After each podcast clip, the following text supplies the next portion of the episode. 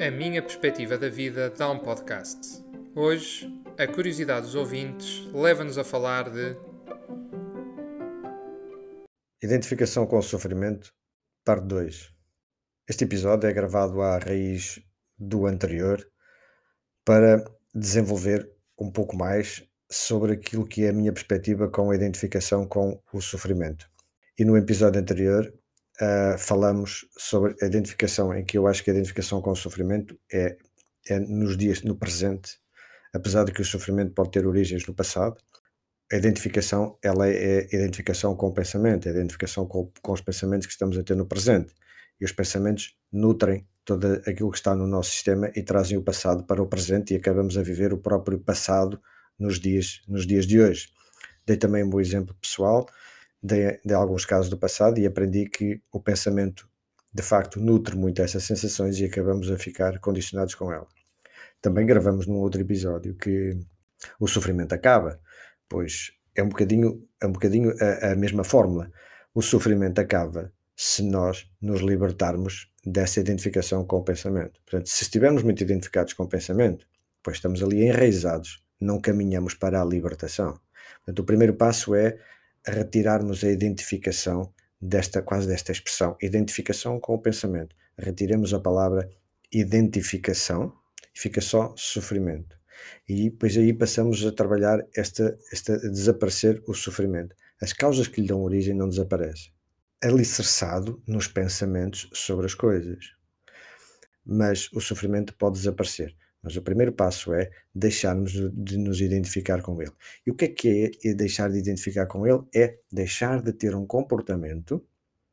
Dei, um, dei vários exemplos no último e vou dar até mais um, que é, por exemplo, se nós, nós não sabemos por que razão não, não andamos de elevador, mas um elevador é uma coisa, gente, um prédio, qualquer coisa, ouvimos falar do elevador, tem que subir ao quinto andar, ao sétimo, e a gente diz logo: não, eu não sou capaz, eu não consigo.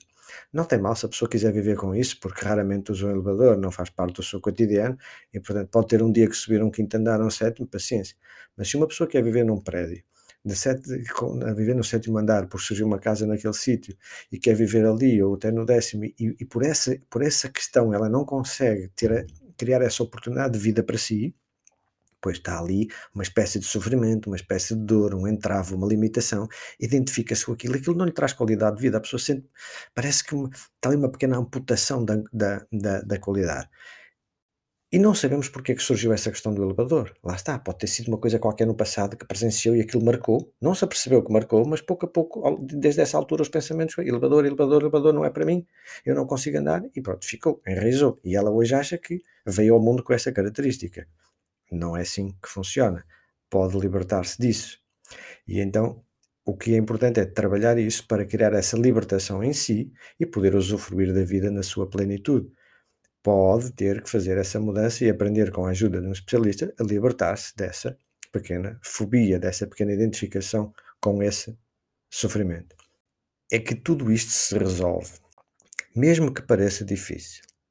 A identificação com o sofrimento é um estado não saudável Logo, para quem estiver na presença das suas faculdades mentais, deve acreditar nisso e agarrar-se a esta ideia.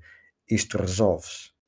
Esta identificação com o sofrimento não, não é o mesmo que estar identificado com, com, por exemplo, com uma paisagem ou com o pensamento de alguém.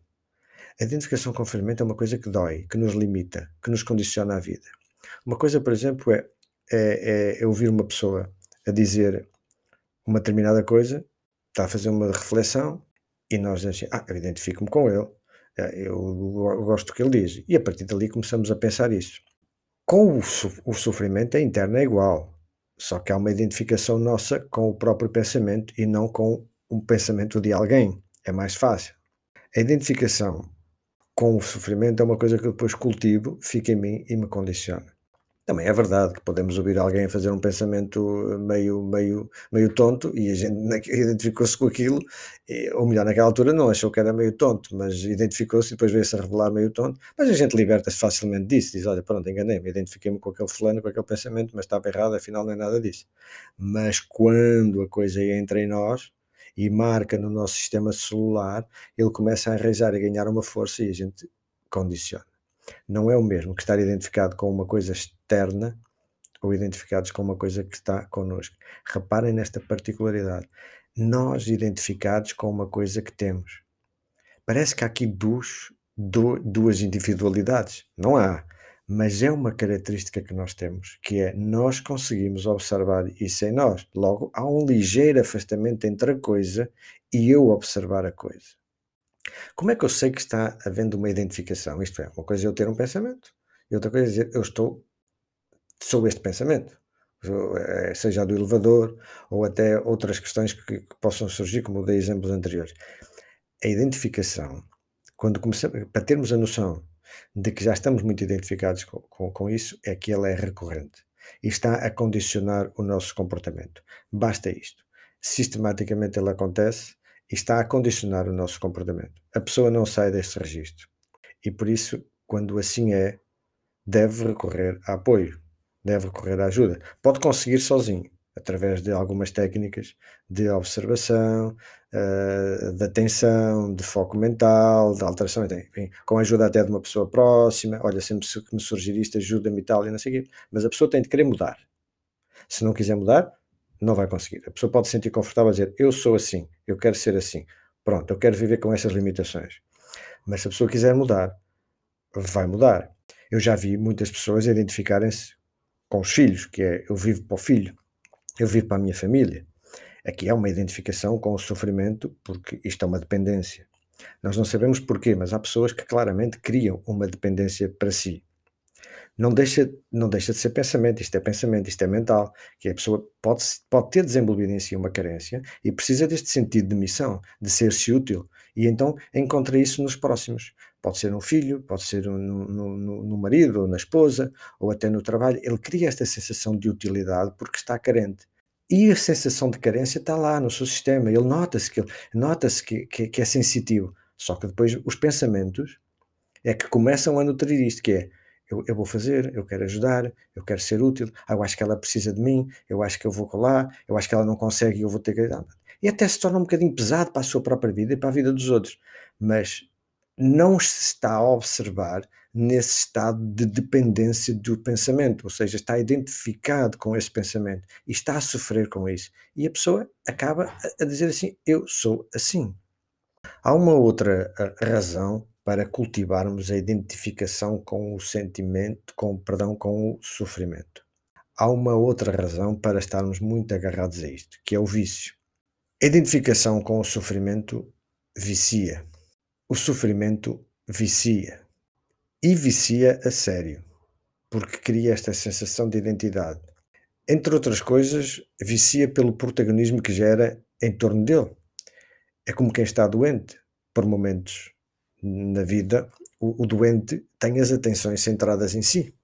Claro, por momentos começa, esse estado de doença começa e acaba. Não é a vida, mas há quem faça uma vida de doente de que, que, de que não está bem, de que tem sempre como forma, tem sempre qualquer coisa como forma de concentrar atenções em si. O sofrimento tende a gerar negatividade e a negatividade atrai as atenções dos outros. Curiosamente, atrai as atenções dos outros, mas não atrai os outros. Aqui uma coisa que é parecido, mas não é, mesmo, mas não é o mesmo. Atrair a atenção dos outros não é o mesmo que atrair os outros.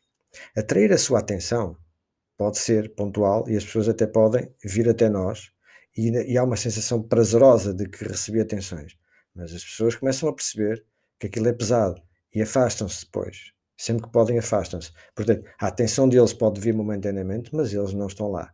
A positividade, que é o que resulta da, do desaparecimento da negatividade, Portanto, o que eu disse antes, e só para contextualizar, o sofrimento gera negatividade. O nosso comportamento limitado, negativo, condicionado, dependente, torna-nos negativos. Inevitavelmente. O negativo pode ser muitas vezes queixosos, pesados, ai, nunca estou bem, não sei o quê, tem sempre qualquer coisinha. Isso atrai a atenção dos outros. Ai sim, ai estás mal, ai sim que tens, ah, então se calhar a noite não correu muito bem, pois ou qualquer coisa, ah, pois o teu chefe, enfim, cativou as atenções. Mas a pessoa diz, opa, deixa-me afastar porque tens sempre qualquer coisinha. Uma coisa é atrair a atenção momentânea, outra coisa é atrair as pessoas para junto de nós. A negatividade atrai atenções, a positividade atrai mesmo os outros. Gostava de deixar aqui uma expressão que eu, que eu, que eu escrevi aqui e não queria deixar de dizer porque acho muito interessante, que é o sofrimento tende a gerar negatividade, como disse, mas o caminho da libertação do sofrimento tende a gerar a positividade.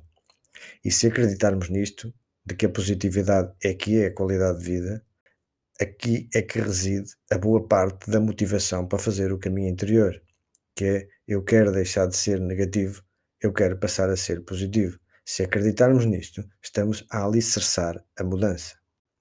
Em jeito de finalização, sobre o sofrimento e a identificação com o sofrimento, que foram dois episódios. Isto até parece quando falamos da identificação com o sofrimento e que a certa altura se tornou esta aquela dependência, aquela limitação, aquela aquela sensação de que eu sou assim, parece a certa altura que se tornou a nossa missão, o nosso propósito de vida, que o nosso propósito de vida é esse sofrimento, eu sou isso, eu vivi para isso, eu vivi para cuidar disto, eu vivi para, para dar atenção a isto, eu, eu, eu, sou esta característica de que não devia ter vivido, eu, eu, eu sou um falhado, ou eu não consigo andar de autocarro, de elevador, eu não gosto de salmão, enfim, nós temos, começamos a certa altura a dizer assim: eu sou estas características todas. Não. Eu posso ter estas características todas e até posso ter outras e libertar-me destas. Eu sou quem observa a vir isto, a vir isto a entrar na minha vida e a sair da minha vida. Este não é o meu propósito de vida. Mas atenção, parece, está às vezes ganha tanta lucidez no nosso sistema diário, no nosso cotidiano, que diz assim: este encargo é, meu, é a minha vida, é a minha dor, isto sou eu. Pois nada mais errado. A nossa missão não é essa. Nada, isto não é saudável e porque não é saudável, vai trazer consequências emocionais e até físicas. Atenção. Atenção. Dito nesta minha perspectiva ou noutra qualquer, a negatividade, o sofrimento, a identificação com isto num modo diário, comportamental, vai trazer consequências emocionais e até físicas para si ou para as suas relações. Há que abandonar a palavra identificação quando a gente diz identificação com o sofrimento ou com a dor. Tiremos-lhe a palavra identificação. Eu não me identifico com isto, mas ok, eu tenho o sofrimento. Eu sinto que ele está cá dentro. Eu sinto esta dor. Mas sem identificação fica apenas isso, o sofrimento e a dor. E assim passamos a observar apenas o sofrimento, essa dor. Ok, ela está aqui, sem qualquer identificação. Observar não é identificar. Eu observo, mas eu não sou isto. Ok, isto está cá. Então assim ficamos livres. A gente vê, mas tento fugir a isso. Fugir é o quê? Eu observo. Eu não nutro isto, eu não me ponho a pensar nisto. Mas apareceu outra vez essa sensação. Ok, paciência, fica um bocadinho com ela.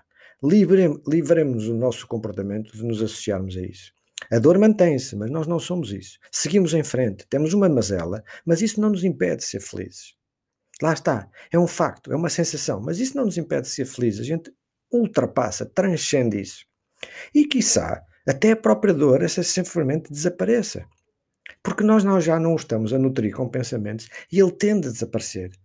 Que é isso que aconteceu um bocadinho comigo entre a fase da adolescência até aos meus 20, 25 e daí para a frente. Eu comecei a perceber que ao final já não era aquilo que os americanos muito dizem, um loser. Eu era um tipo bem sucedido.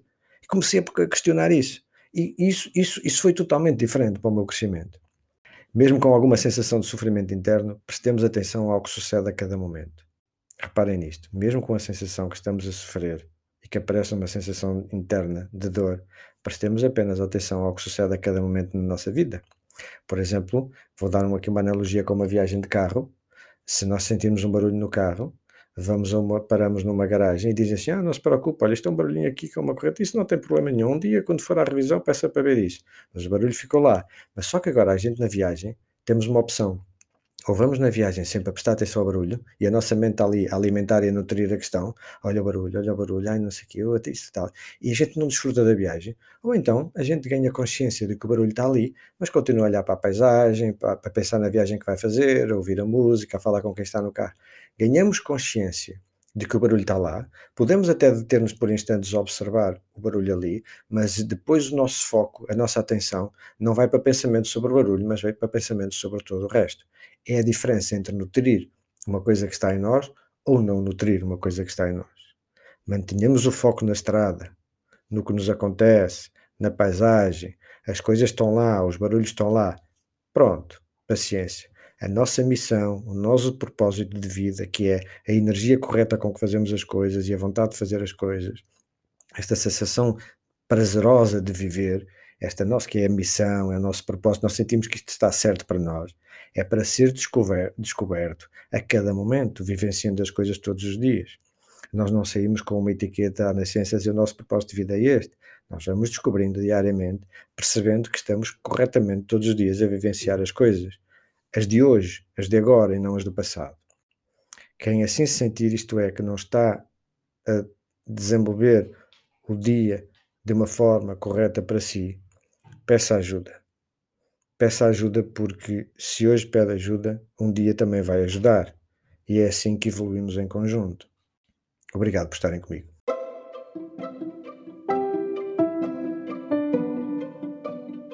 Obrigado por nos confiar a sua curiosidade. Se isto que falamos aqui lhe soou familiar, ficamos felizes. Valeu a pena. A perspectiva de qualquer um pode dar um podcast. Envie-nos a sua curiosidade